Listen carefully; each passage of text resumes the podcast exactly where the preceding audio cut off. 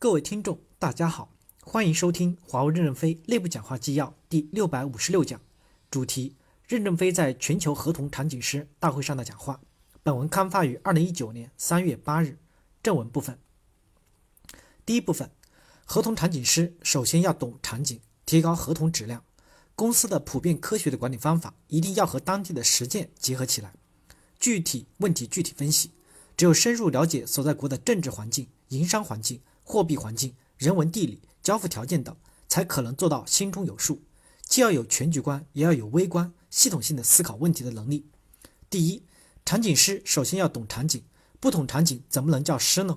如果你对所在的国家或者周边的两三个国家都很熟悉，那就去深入了解，把所有的问题都搞明白，包括政治环境、营商环境、货币环境、人文地理一系列环境。合同场景师不仅仅是解决一个合同获得与交付的问题，所以希望合同场景师在资源的分配过程中减少流动，一流动，你在场景中的积累就等于一穷二白了。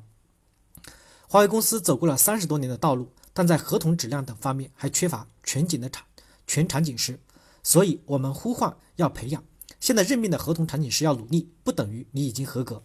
第二，合同场景师不仅有地域属性的，也有专业领域的。也有产品性的场景一定是系统性问题，需要你们全面的深刻了解，不只是精通某一单一领域，因为往往是你认为不太重要的地方，恰恰有问题，需改进。第三，深刻认识和理解未来的新信息社会、新技术、新产品和整个环境如何配合起来，产生一种价值概念，对合同场景师来说是一个机会。希望你们能够真正的发挥合同场景师的作用。你们问标准是什么，我也说不清楚。我不是中医大夫，能开个药方，然后你们按照药方去抓药，就是场景师了。合同场景师到底能不能真正做好，是考核结果来确认。听说你们有位王南兵，有些小代表处都愿意出两千美元一天买他，还要继续的涨价，说明他就是最优秀的合同场景师，这就是标杆。第二部分，合同场景师要放开眼界，不断的复盘建模，横向丰富知识能力，纵向提高作战能力。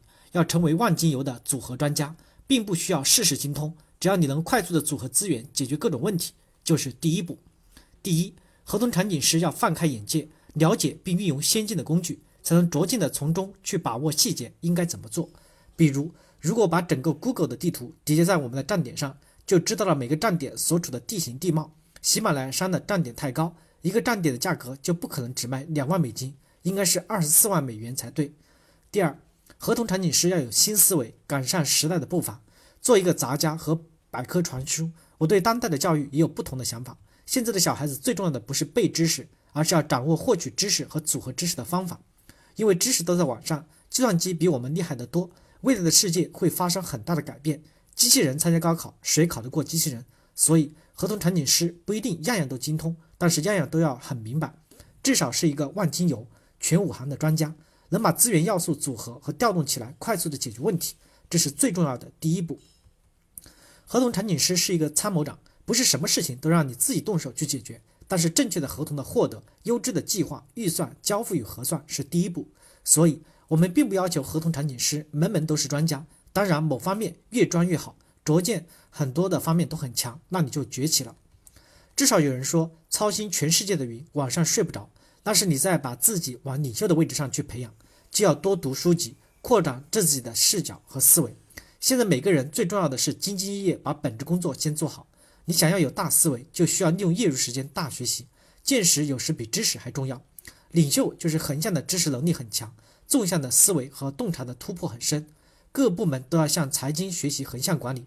横向明白以后，主要就是纵向的洞察，要让领导大家攻到上纲领去，洞察什么？未来二三十年的社会技术的发展方向，客户的需求可能对未来才能有深入的认识。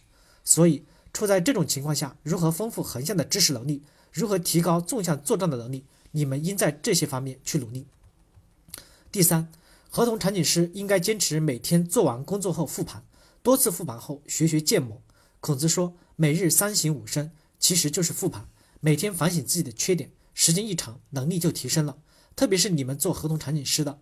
更要强调复盘，大家经常坐在一起喝咖啡交流，你不惜掏钱请客。有人曾问我，到底谁是你的老师？我说，我的老师不就是一杯咖啡吗？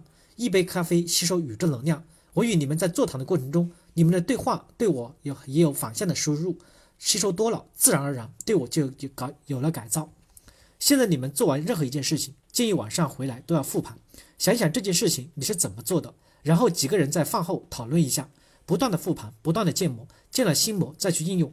如果能提高百分之一，那说明你的思维方法是正确的，一点一点就能够逼近逐渐的逼近真理。李建国那儿有一个员工把过程提升了一秒，这就相当于两亿七千万秒，因为我们今年的手机生产量是两亿七千万部。在餐桌上的复盘。可能有些事情你没有亲自的实践过，别人讲一讲，你就有了一点印象，下次碰到就不会陌生。实践一两次以后，你就是专家了。再做多一点横向的扩展，你就是场景师了。所以每天做完工作后的复盘是很重要的。我年轻时候就讲一句话：一根丝线没有多大的用处，打一个结就是总结。现在叫做复盘。过段时间再打一个结，打四个结就是一个格子，多打一些结就结成了渔网。对渔网多次的总结，认识到它的本质。你就有了一根网绳，这根网绳就是纲，纲举就是木张，下面的渔网就是木，网一提，木张开就可以抓鱼了，那你就有了很大的思维的灵活度。第三部分，公司正在改革试点，逐步实现在中央集权的基础上，将代表处建设成村字为站、人字为站的一线的经营堡垒。合同场景师是很重要的岗位，选择适合自己发展的地方，固定下来，每个人踏踏实实的做好本职工作，就是战士的状态。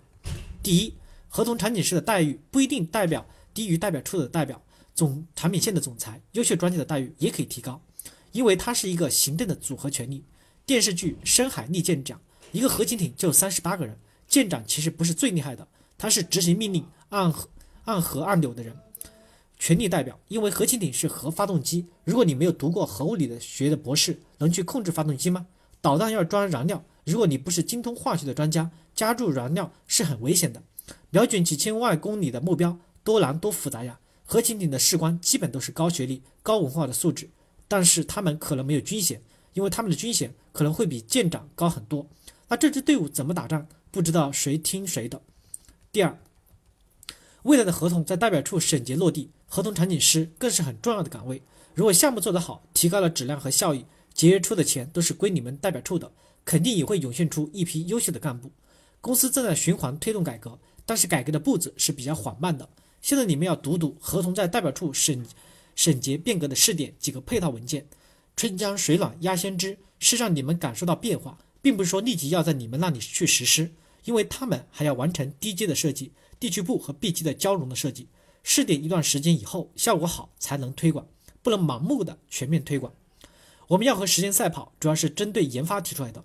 你们的市场就是踏踏实实的努力工作。多赚钱，公司每个人都做好自己的本职工作，其实就是在战时的状态，就像厨师煮好饭、炒好菜，让大家抢着吃，身体好也是在战斗。感谢大家的收听，敬请期待下一讲内容。